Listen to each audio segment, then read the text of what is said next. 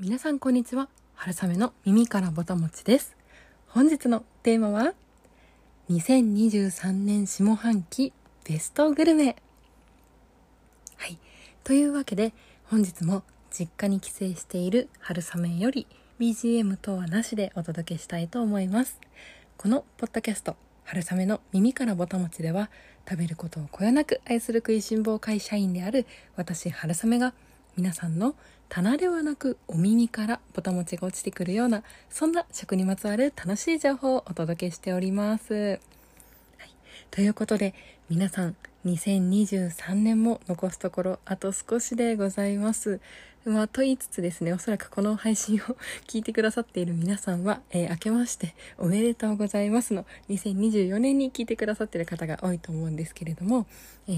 今日は2023年の下半期を振り返る恒例の企画をお届けしたいと思います。はい。で、ちょっと美味しさについていきなりなんですけれども、まあ、美味しさというのはですね、えー、その時々の自分の気持ちだったり誰と一緒に食べたかだったり、まあ、そういうものですごく変わってくる流動的なものだと思います。なのでこれが一番ということは言い切れないんですけれども、まあ、こう自分自身のこの半年間の振り返りという意味を込めてですね、えー、この企画、えー、行わせていただいています。えー、1ヶ月に1皿ずつですね、えー、私が特に印象に残っているものをこう皆さんにご紹介していく、そんな企画になっております。はい。というわけで、この企画、いつもいつもですね、非常に長尺になってしまうので、えー、今回も頑張って短くまとめられるように いきたいと思います。はい。それでは、早速まずあ皆さんもですね、ぜひぜひお手元のカメラロール振り返っていただいて、えー、今年もこんな美味しいもの食べたなーっていうことを一緒に楽しく振り返れたらなと思います。はい。ではまず7月です。7月は、えー、フランスはパリ、パージュさんのランチコースです。これはですね、私は7月にフランス旅行に行きまして、エピソードにもしているんですけれども、もう本当に夢のような、えー、非現実だったんではないかというような世界でした。で、私自身、こう、まあ、自分の今のお給料からするといいお値段だなというランチだったんですね。まあでも本当にこその経験をしてよかったなと心から思いました。レストランっていうその空間が本当に非現実世界への小旅行みたいな感じでで本当にこう大人の大人だけのテーマパークディズニーランドだと思いました。シェフの世界観が日常と切り離されて扉をくぐれば本当にその非現実的な世界へこう小旅行できるそんなそんな素晴らしい場所がグランメゾンレストランだなと。でほんと一皿一皿がアートで芸術品で心から感動しました。特に心奪われた一皿はセビーチェというお料理があって南米だったり、まあ、スペインでも食べられているようなお料理ですけれど生魚をマリネしたようなものですね。ちょっと酸味の効いたお味です。でまあこの上に白いチーズのクリームというか雲が乗っててで最初来た時はこうあのベージュの薄茶色っぽい、えー、色のお椀ほんとあの手で水をすくう時みたいなお椀ぐらいのサイズのお椀の中にそのマリネされたお魚。で上に、えー、白い雲が乗っていたんですけれどもうその雲の清らかさったらないですね。でその日はとっても天気がいい日だったんです。でヨーロッパの空の青って本当に真っ青なんですよね。濃い濃い青色で深いんですよ。でその真っ青な、えー、お空を眺めて眩しいぐらいの日差しの中ですね。レストランに入ったらこのパージュさんは壁も真っ白テーブルクロスも真っ白なんですよ。で窓にかかったレースのカーテンから外の光がほわっと入って天国みたいな感じだったんですけどそのこう美味しい雲がテーブルにやってきてこうあ空に浮かぶ雲みたいなさっき見た真っ青な空にこの美味しい雲が浮かんでてもおかしくないみたいな そんなあの美しい美しいで美味しい雲とともに、えー、セビッチェをいただきました。お味で言うとそうですね。あのサーモンイメージしやすいのはあのサーモンとクリームチーズの組み合わせってよくあるかなと思うんですけれどもまああのお魚の味は白身魚だったんでまたもっと淡白だったんですが、まあ、それに組み合わせとしては近いのかなと思います。いやーまた行きたいな。とってもとっても美味しかったです。なんかこう嬉しいですね。こう一皿一皿全部結構美味しくて感動できたっていうのが本当に個人的には衝撃でなんかこうやっぱりアートって好みがあるじゃないですか。だからこう全部のお皿すごく好きだ美味しかったって思えたっていうのはこう美術館に行って展覧会見に行ってみたら全部の絵が好きだったみたいなそんなあの奇跡のような幸運だったなとも思っています。皆さんはいかがでしょうか？とってもとっても印象に残ったお料理ありますでしょうか？はいちょっと私は正直もう今年一番あの印象に残っているというか自分をまた視野自分の視野世界を広げてくれたなんかこうステップアップさせてくれたようなそんなお料理がこのパージュさんだったかなと思っています。はいということで7月は、えー、フランスはパリのパージュさんのコース料理でございました。はい、続いてですね、えちょっと7月話しすぎました。8月を行きたいと思います。8月は、鎌倉はえー、小町通りのジェラテリア・イル・ブリガンテさんです。はい。えー、鎌倉行かれたことある方はご存知でしょうか？鎌倉駅を出て、あの、あ、名前がすっかり出てこなくなっちゃったんですけど、あの、あ、鶴岡八幡宮ですね。はい。という、あの、神社があってですね、えー、そこが山の、ちょっと山の階段登った上ぐらいにあるんですけどそこまでそこから駅まで駅からそこまで が歩けるぐらいの距離なので食べ歩きロードみたいになってるんです。まあ、正しくはあの条例で食べ歩きができないので各店舗内で食べなきゃいけないんですけれど、まあ、そんなあのいわゆる観光地ロードみたいなのが鎌倉駅を出てから続いているんですね。で、まあ、そのメインの通りの一本脇に入ったところにあるジェラート屋さんです。でまあこのジェラートを聞いて驚く中でお値段なんと1カップ、えー、お味が2つで2400円。どうですか皆さん。2400円のジェラート食べたことありますか？おそらく、えー、日本最高、まあ、場所？そうですね。あのスタって本当にジェラートスタンドみたいな感じで別にその店内がすごく豪華とかではなくて本当にテイクアウトのジェラートその場で持ってくれるジェラートの価格としては日本最高価格なのではないかと思います。でももう忘れられないんですよね。このジェラートもう何がすごいってもう濃度がすごいんです。味が濃くて濃くて。なんかこう食感は本当に本格的なジェラート屋さんのジェラートの食感なんですね。こうよくあるジェラートっていうんですかね。なんか例えばこうスーパーで買えるカップのジェラートとかあるいはこう日本だと割とシャリシャリしたようなジェラートがたくさんあると思うんですけどそうじゃなくて本当にイタリアで食べるようなもうふわふわとろとろのもう滑らかな空気をこう空気に味をつけて塊にして食べましたみたいなあのジェラートに近いです。本当に。食感としてはトロトロです。ただもう味の濃さが半端じゃなくて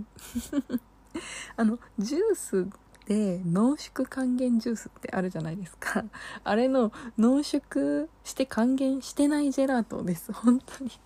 なんかこのジェラートをこう牛乳とか、まあ、水とかわかんないですけどそれで割って伸ばしたら普通のジェラートが作れるそんな業務用のジェラートの元かなみたいなそのぐらい味がとにかく濃くて舌に乗せた瞬間になんかもうチョコレートとナッツを1種類ずつだったかなのお味で多分ダブルでいただいたと思うんですけどもうなんか舌にのせた瞬間からもうチョコレートの味をもう詰め込んで詰め込んでみたいな。ちょっと私理系には強くないんですけど私たちがこう味覚があの味の、まあ、要素というかもうちっちゃい分子原子がこうあの固まったのが食材じゃないですか。でその中にこう私たちに味を感じさせる物質っていうのが入ってるはずで。でそれをもう極限まで詰め込んだのがなんかこのジェラートって感じでした。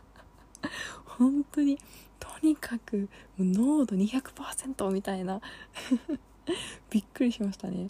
うん。コンソメキューブとかカレールーみたいなそんなジェラートです。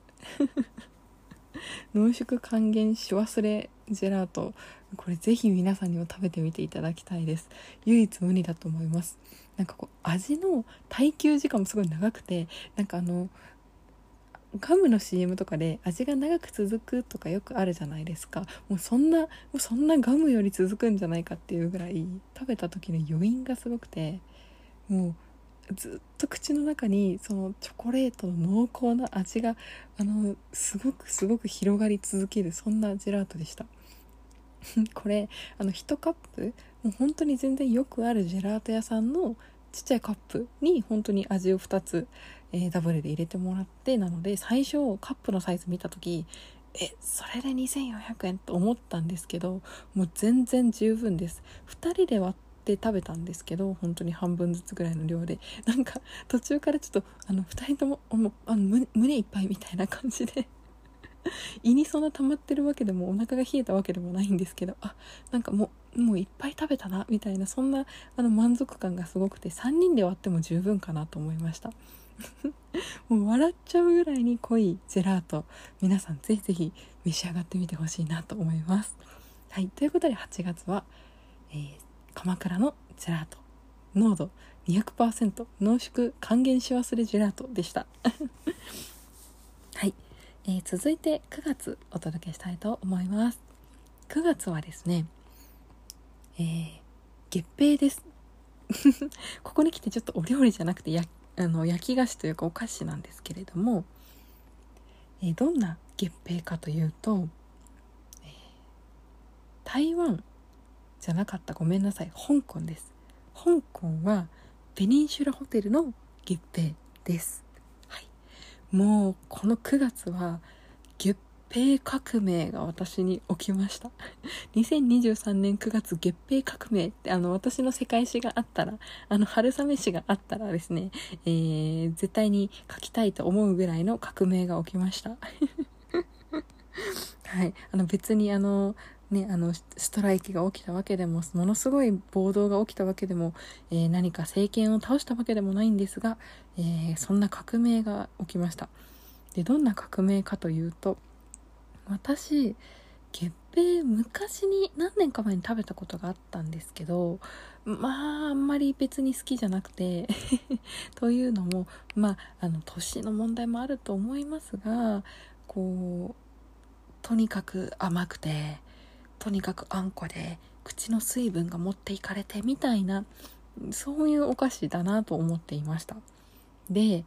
もうそんな私にですね革命を起こしたこのペニンシュラホテルの月餅はどんな月餅だったかっていうともうそのあのパサパサ重たいただ甘い月餅とは一線を画す。もう全てその真逆をいく月餅でした。お味はさっぱり中身はしっとり。量は程よい。そんな月餅です。でサイズとしては手のひらに乗るというかもう全然手のひらよりちっちゃいぐらいですね。でお味があのこれ上司が買ってきてくれたんですけど夏休みの旅行のお土産って言って、えー、2つ好きな方選んでいいよって言われて抹茶か、えー、マンゴーとパッションフルーツかって言われて私マンゴー大好物なんでマンゴーパッションフルーツの月餅を選びました。まあこれがまあこれが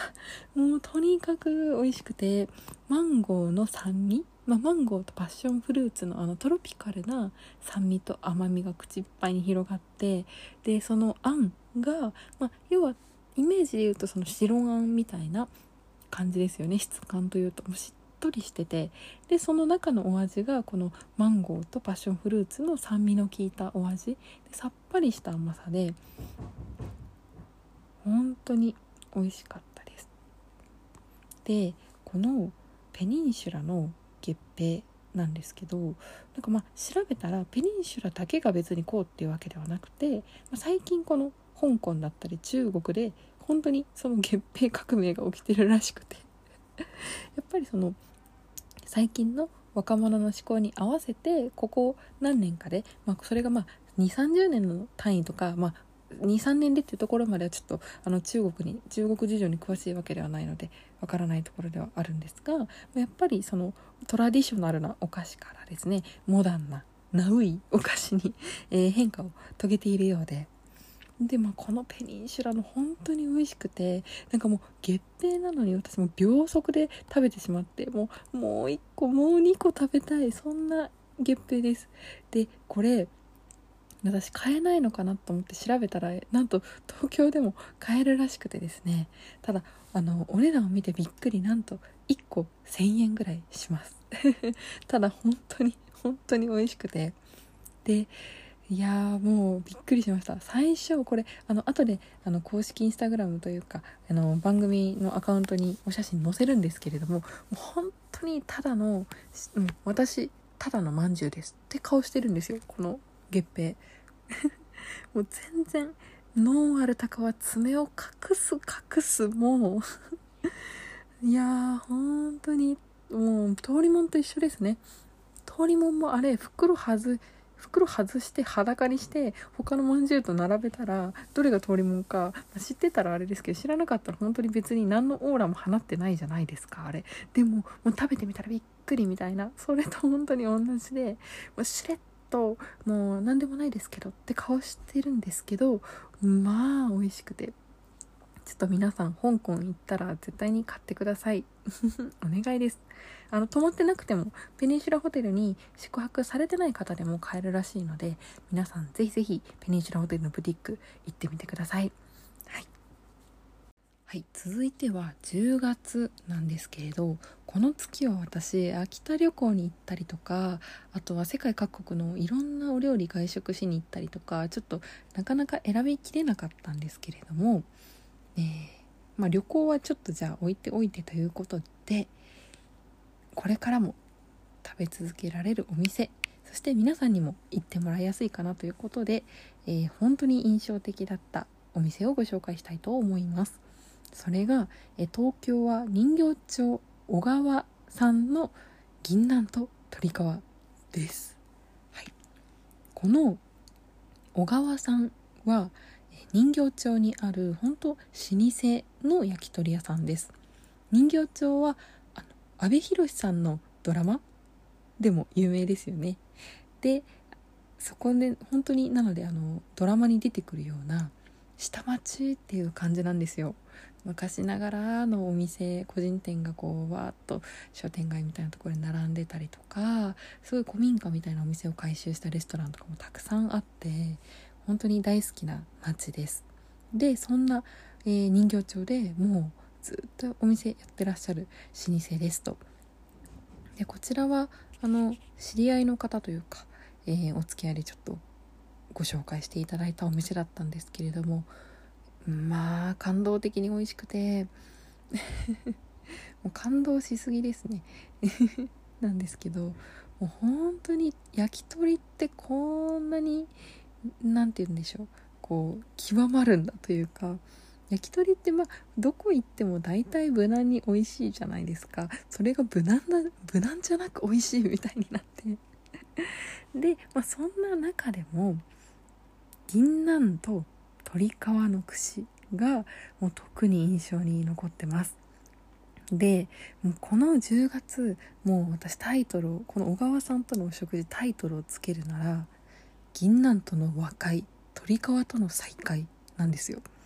どういうことかっていうと私銀杏は結構実は食べられないものほとんどない私なんですけどあんま好きじゃない食べ物でした。こう茶碗蒸しの中に入ってたりしません？たまに銀杏ってで私茶碗蒸しはあのプルプルトゥルトゥル食感をずっと食べていたいのにその中にこう急にポロッポソッとしたあの大きな塊が入ってくるみたいなのがちょっと実は苦手で。まあ、同様にちっちゃい頃栗ご飯とか私すごい嫌いだったんですけどあ今は好きなんですけどあのすごい嫌いでなんかそれに近しい感じかなと思いました。なんか急にあのポクポクした感じがこう入ってくるのが苦手で。でまあ別に味としてもそんなに好きじゃないしと思っていたんですね。まあ、なんですけど、まあ、あと、まあ、銀杏が純粋にあの匂いが苦手っていうのもあります。ちょっと憎き的というかなんかせっかくあ綺麗なイチョウだけ見ていたいのにみたいなのところもあってですね。はい。なんですがこの銀杏の、まあ、串焼き鳥屋さんなんで串に銀杏がこう何粒か刺さって出てきたんですけど見たことない色してるんですよ。え銀杏ってこんな緑？みたいな綺麗なこう若草色とか緑色をしていてでそれがこう焼かれてこうテリテリキラキラ輝いてるんです。でその上にこうあ塩だっていうこう粗塩が振ってあるのがこう目に見えるんですね。でこういただくともうなんかしっとりしててみっちみちなんですよ食感が。なんかあのポクポクしたポロポロした銀杏どこ行ったのみたいな感じでもうしっとりみっちりしててでまたお味も美味しくてもうなんかああ銀杏ってこんな食べ物なんだっていう風に思いました。もう和解です本当に。銀杏と和解しました私は。でその銀杏と一緒に出てきたのが鶏皮でこれの相性もすごい良くてその銀杏のほっくりした甘さとこの鶏皮のこのガツンとくる油であの皮目のちょっとパリッとした感じ香ばしい感じがこう一体になってで全体的にそのお塩が、まあ、そのしょっぱさでちょっと全体をまとめるみたいな。なんでこの甘じょっぱコク皮の油のコクみたいな すごく美味しい美味しい出会いがありましたね。この2つの串が並んでくるのはすごい意味があるなと思いました。で鶏皮との再会っていうのはなんかこう家で私鶏皮食べるのすごい好きだったんですね。母が料理の端切れで出た、まあ、鶏皮を捨てずにですね。あとはまあ安い鶏皮私が大好きだったのもあってスーパーで安い鶏皮パックとかを買ってきてくれてで油と格闘しながらカリカリに焼いてくれてたんですよ。でそれにこうお塩振って食べるのが私はすごくすごく大好きで、まあ、ただ大人になってまあ安大人になってというか、まあ、安い焼き鳥屋さんの、まあ、鶏皮とかあとはこう一人暮らしして自分でこううまく料理しきれなかった鶏皮とか、まあ、なんかあんまりこう鶏皮とのちょっと疎遠になっていたというかなんかまあ別に焼き鳥屋さん行ってもわざわざ頼まなくていいかみたいなそんなあの感じだったんですけれども久しぶりにもうびっくりするぐらい目が飛び出るぐらいに上手に調理された鶏皮で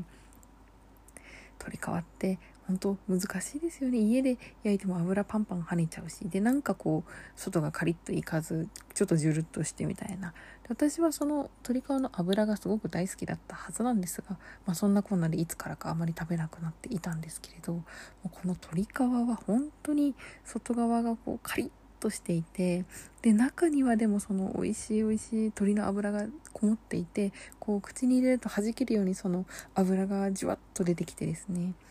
すごく。で塩加減もちょうどよくていやーでこの串と銀杏を交互に食べる幸せったらないなと思いました。いやこの小川さん本当に素晴らしいお店でランチの焼き鳥丼がすごく有名で並ぶみたいなんですけれどもう私は来年この小川さんの常連になるのが夢です。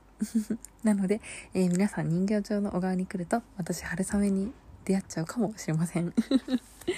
はい、ちょっとこのお店は長く通いたいお店だなと思っています。大切な人との、あの、時に、ぜ、あの、積極的に選んでいきたいな、なんて、来年は、はい、ちょっと店主の方に、えー、と、えー、会話できるようになれたら嬉しいな、なんてこっそり思ってます。すごい優しいんです、お店の皆さん。お母さんも、あの、お父さんもすごい、こう、優しくて、でこっちの会話のペースとかすごい見てくれてるんですよ。もうお皿出すタイミングが全部完璧であうんの呼吸が初対面なのに取れるみたいな。素晴らしいお店お店です本当に。はい。まあ、あとはあのそうですね。えっとまあ10月のベストはちょっとこちら銀杏と鳥皮選ばせていただいたんですがエピソードでお話しした、えー、岩手じゃなかった秋田のきりたんぽ。これ本当にあの紫さん元祖紫さんっていうお店のきりたんぽ。これすっごく美味しかったので皆さんもぜひ召し上がってみてほしいです。あとは、えっと、麻布十番にある食べるなみりゅうさんのギリシャ風サラダ。これもエピソードにしているのでぜひぜひ聞いていただけると嬉しいです。はい。ということで10月のベストは、えー、人魚町小川さんでの銀杏との和解と鳥川との再会でした、続いて11月。11月はですね、えー、新富町東京です。これも。東京は新富町のビストロハマイフさんでいただいた鹿肉のミートボールスパゲッティです。はい。でこれは、えー、コースでこのビストロハマイフさんでお料理をいただいたその最後の締め料理に出てきたのがこの鹿肉ミートボールパスタでした。でこのビストロハマイフさんは、まあ、ジビエを使ったお料理がいろいろと楽しめるお店なんですけれどもその最後に鹿肉で作ったミートボールゴロッと入ったミートボールスパゲッティが出てきました。でまずこのミートボールスパゲッティも素晴らしかったんですがコース全部素晴らしくてこんなに私テンション最初から最後まで高い、えー、コース料理初めてだなと思いました。いや本当に前菜の盛り合わせから美しくて何種類も楽しめてでどれも特徴的でも美味しいお味でで途中にこうフライドポテトも入ってたり、まあ、それもあのすごいこう美味しい美味しいチーズが削って上にかけてあったりとか。でサラダもこういいチーズが使ってあるシーザーサラダだったりこうスパイスが効いてたりでメインのお肉の火入れも完璧でとかって思っていたら最後にこのパスタが出てきてもうノックアウトみたいな感じでした。本当に。でミートボールスパゲッティってなんかすごいテンションの上がる食べ物だなっていうことを思い出しました。はい。なんかこうボロネーズじゃないんですよね。このミートボールがゴロッゴロ入ってることでなんかこうわんぱく感がすごい出るっていうかワクワクしちゃうなって思いました。なんかポケモンゲームじゃないですけど 例えがちょっと正しいかわからないんですけど本当に子供心をこう童心をくすぐられるそんなパスタがミートボールスパゲッティだなと思いました。なんでこんなボロネーゼよりテンション上がるんでしょうね。ミートボールになってると。なんかこうお肉のインパクトインパクトっていうか圧が増すんですかね。こうバラバラよりこう一致団結した方が強い感じですかね。でなんかこうもうこのパスタ自体もソースの辛みがすごい良くてこ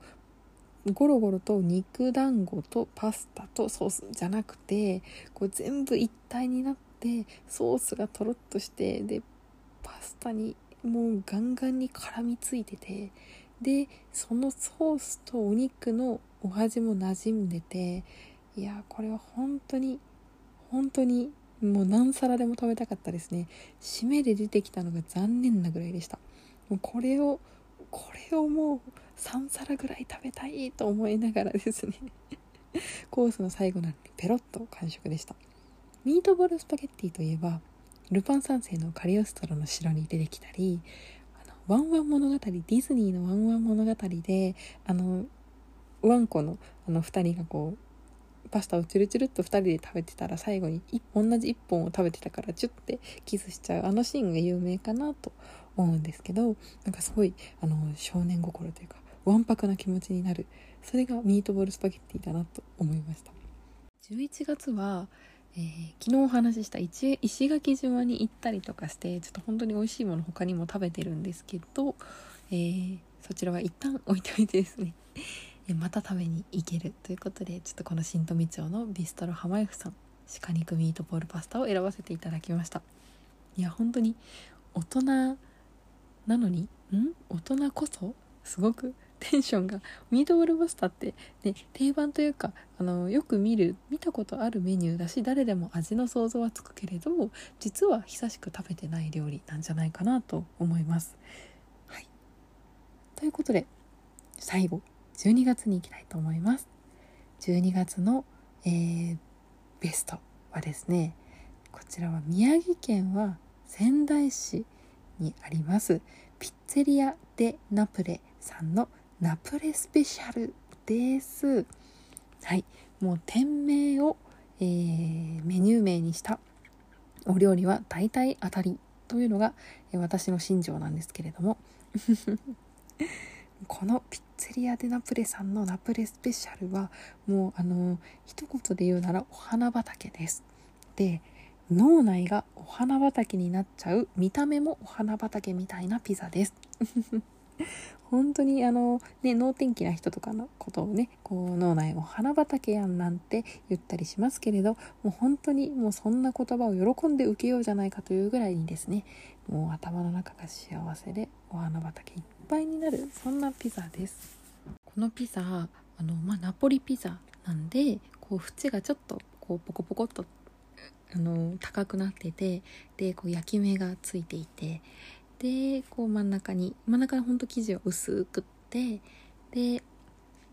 具材がたくさん乗ってるんですけど見た目が本当にお花畑みたいなんですよ。でベースはトマトソースです。でそのトマトソースの上に、えー、ルッコラとか生ハムがこう広げてあってでその上に刻んだ細かく刻んだチェリートマトとか、えー、多分ルッコラとか、えー、がわーっと乗っててで最後にこうチーズがふわーっとかけてあるっていうそういう、えー、ピザです。これもお写真載せるのでぜひぜひ見ていただきたいんですけれども本当にこうキラキラーっとトマトがこうキラキラーっと輝いてお花畑みたいなピザなんですね。もう本当に可愛くて美味しくてで口の中に入れた時にその今言った具材が全部全く喧嘩せずに全部一緒になって丸ごと一つの味で口にくるんですよ。でこう目を閉じてあのー、ね年始の芸能人格付けチェックじゃないですけど一口だけこれを食べたらあの何味かわからないかもしれません。本当にナプレスペシャル味です。なんですけどこうちゃんと一つ一つの具材をこう焦点を当ててこうあ生ハムの味どこかなとかトマトどこにいるかなって探したらいるんです。それぞれの味。でも一口で食べると本当に一体になってまとまってきてもう世界平和ですねこのピザは。何も味が喧嘩してません。調和してます。本当に。いやーびっくりしました。これは感激の美味しさですね。生地だけ食べてもめちゃくちゃ美味しいと思います。マリゲリータも一緒に食べたんですけどそちらもシンプルでとっても美味しかったです。あと嬉しかったのは吉田牧場っていう岡山の、えー、有名なというか、まあ、生産量すごい絞っててなかなか調達も難しいと思うんですけどそのチーズをピザに使っていただいていたのも岡山県民としてはすごくあ岡山県民ではないですね。すいません。今東京都民でした、え岡山出身の、え私としてはすごく嬉しいなと思いました。はい。ということで、え、12月はもう本当に美味しいものをたくさん他にも食べた月だったんですけどこの、えー、ピッツェリアでナプレさんのナプレスペシャルがもう忘れられない脳裏に焼き付いて離れないそんな印象的なお料理ピザでした。ということで、えー、ここで7月から12月まで、えー、一挙全部振り返りをお届けしたんですが皆さんにとってはどんな、えー、下半期2023年だったでしょうか？本当にこうやって振り返るとあの美味しいものをこんなにたくさんで大切な人と食べれて楽しい思い出たくさんで本当に幸せなことだなと思います。やっぱり誰かと美味しいものを食べれるそれ以上の幸せはないなと毎年この年末に、えー、写真を見返しながらひしひしと、えー、感じていますあと今年はですねえっと本当に昨年と比べて私のこの配信を聞いていただける方も本当にたくさん増えてありがたいことにですね、えー、たくさんの方に聞いていただけるようになってで日々コメントだったりいいねだったりあとは、まあ、ボイシーというプラットフォームで私配信しているんですがそちらで、えー、差し入れというかあの応援をしていただく方もいらっしゃって本当に、あのー、皆さんに支えられて私自身もとてもとても楽しい充実した一年を過ごさせていただいたなと思っています。本当に普段聞いてくださる皆様がいるからこそ私も日々のお食事がもっともっと美味しく楽しく、えー、なっています。来年も、えー、美味しいもの美味しい記憶楽しい時間を皆さんにお届けできたらなと思っているので、えー、来年もぜひ聞いていただけると嬉しいです、お料理じゃない話をするとなんか仕事でもそうですね。今年はすごく あの個人的にはいろんなあの資格も受けたりとか、えー、とちょっと論文みたいなものを書いたりもしてすごく、えっと、個人的にも成長できたというかいろんなことに挑戦できた1年だったかなと思います。うん。変化はあんまりなかったかもですけど。はい、やってるお仕事の内容な内容的な変化はなかったですけどなんか個人的にすごくスキルアップもできた1年だったかなと思ってます。あとはあの AI ですかね。流行りの 今年の印象的な出来事で言うと流行りの AI とか生成 AI が仕事だったり、まあ、この配信だったりのお供になったっていうのはちょっと違ったポイントかもしれないですね。気にな最近気になるというか思っているのはなんかこう生成 AI でいろんなアートが描けるじゃないですか。なので生成 AI にフルコース考えてって言ったらどんなコースが出てくるのかなとかちょっと面白そうだなとか思ったりしています。はい。まあそんなこんなですね。来年は来年も、えー、どんな1年になるかとってもとっても楽しみです、えー、皆さんと一緒に、えー、たくさん美味しいものを食べてたくさん楽しい時間を過ごせたらいいなと思っておりますので、え引き続きどうぞよろしくお願いします、えそれでは、え今年1年聞いてくださってあるいは最近聞いてくださって方聞いてくださった聞き始めてくださった方ももちろんなんですけれども本当に、えー、いつもいつもありがとうございます。皆さんにとっても、えー、2024年が充実した素晴らしい一年になりますように、本日も聞いていただき本当にありがとうございます。春雨の耳からぼたもちまた来年もどうぞお楽しみに。ごちそうさまでした。